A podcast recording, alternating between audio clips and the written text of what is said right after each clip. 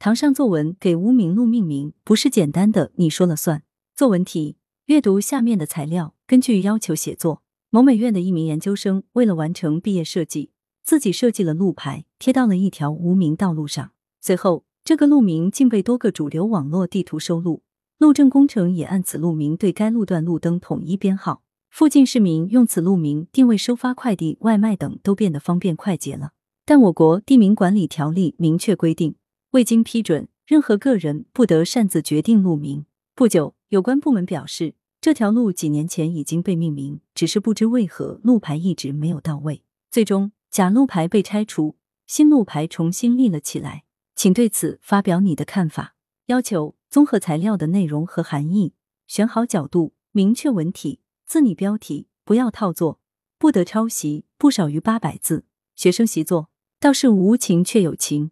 江心怡广州市第二中学高二十七班某美院学生为完成毕业设计，私下命名了一条无名路，并树立了自制路牌。此路名的广泛使用，便利了人们的生活。但有关部门表示，该路早有正式名称，并根据相关条例将假路牌拆除。我认为，该举措恰是法律之下无私情的完美诠释，是有关部门保障法律尊严、追求法律公正的生动体现。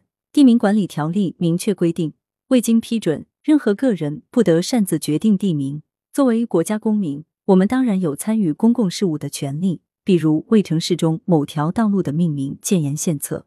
但这并不意味着我们可以擅自决定路名，并自制路牌树立街头。若人人如此，社会必然会陷入混乱，这只会严重损害他人与国家利益。因此，即使拆除假路牌，就意味着网络地图、路政工程等工作全部无效，收发快递、外卖也可能出现困惑。即使假路名已为大众所熟知接受，即使美院学生命名无名路的初衷是好的，但这一切仍必须要让位于法律的尊严和权威。电影《我不是药神》的主人公原型陆勇为白血病病友从印度代购便宜有效的仿制药，客观上挽救了很多人的生命。却依然因代购仿制药违法而成为被告。虽然舆论倾向于同情支持他，但若犯法后人人皆以原本是好心为理由开脱，那法律的权威性何在？如果没有法律条规的规范，社会必将难以维持长久安定。正如博尔曼所言：“法律必须被信仰，否则它将形同虚设。”着眼于法治国家的长足发展，中国社会的长治久安，政府部门将不合法律条文规定的假路牌拆除。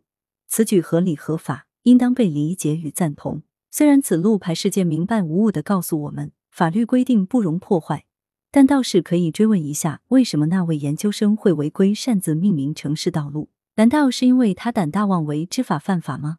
我觉得更大的可能是他根本不知道存在着地名管理条例的相关规定，在擅自命名、自制路牌之前，不去查阅相关的法律法规，以显示出其法律意识的淡薄。但另一方面，是否也说明地名管理条例的相关规定宣传不到位？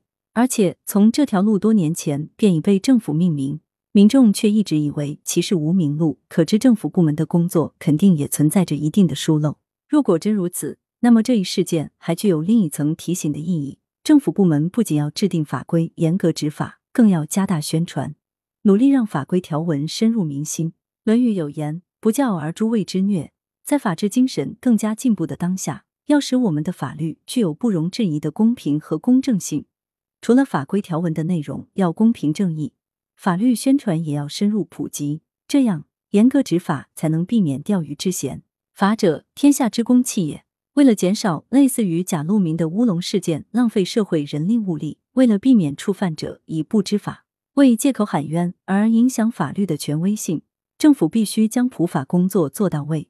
执法的公平性才能得到保障，法律这把维护社会稳定的利器才能得以更好的利用。陕西省十大普法模范杜广军团结各方力量，形成普法工作大培训、大教育、大宣传工作格局，有效引导群众掌握法律知识、安全防范技巧，运用法律武器保护自身合法权益，创造了人人懂法、个个守法的治安环境。民警老陈通过直播 PK 的形式宣传反诈骗。火遍全网，在给人们带来欢乐的同时，也敲响了全民防诈的警钟。在大数据时代，政府还可以充分利用网络平台，通过微博、微信群、网上警务室等渠道，将各类法律法规、典型案例、警情、治安防范技能等信息定期向群众普及，以此推动普法工作进程。我们都需要一个公平公正的法治国家，而这更需要我们每个人先遵纪守法。法不阿贵，绳不挠取。法律无情，一旦逾越，必将追责；法律有情，振夺舆路，先行示警。正可谓法律之下无私情，倒是无情却有情。教师点评：这则作文材料中包含的研究生和政府两方主体，皆可作为讨论对象。江心怡同学将分析政府部门的行为作为写作切入点，探讨了法治建设这一社会热点问题。围绕这一中心观点，文章从执法与普法两个层面展开深入剖析。首先，肯定有法必遵，执法必严，拆除假路牌，维护了法律尊严与权威，具有长远意义。作者使用了“当然”“但是”“若”“即使”等一连串关联词，将思考的辩证性表现得流畅自如。在肯定了政府部门的执法行为后，作者荡开一笔，以追问研究生违法的原因，去深挖政府部门工作的疏漏之处，进而引出普法工作对维护法律公正的重要性。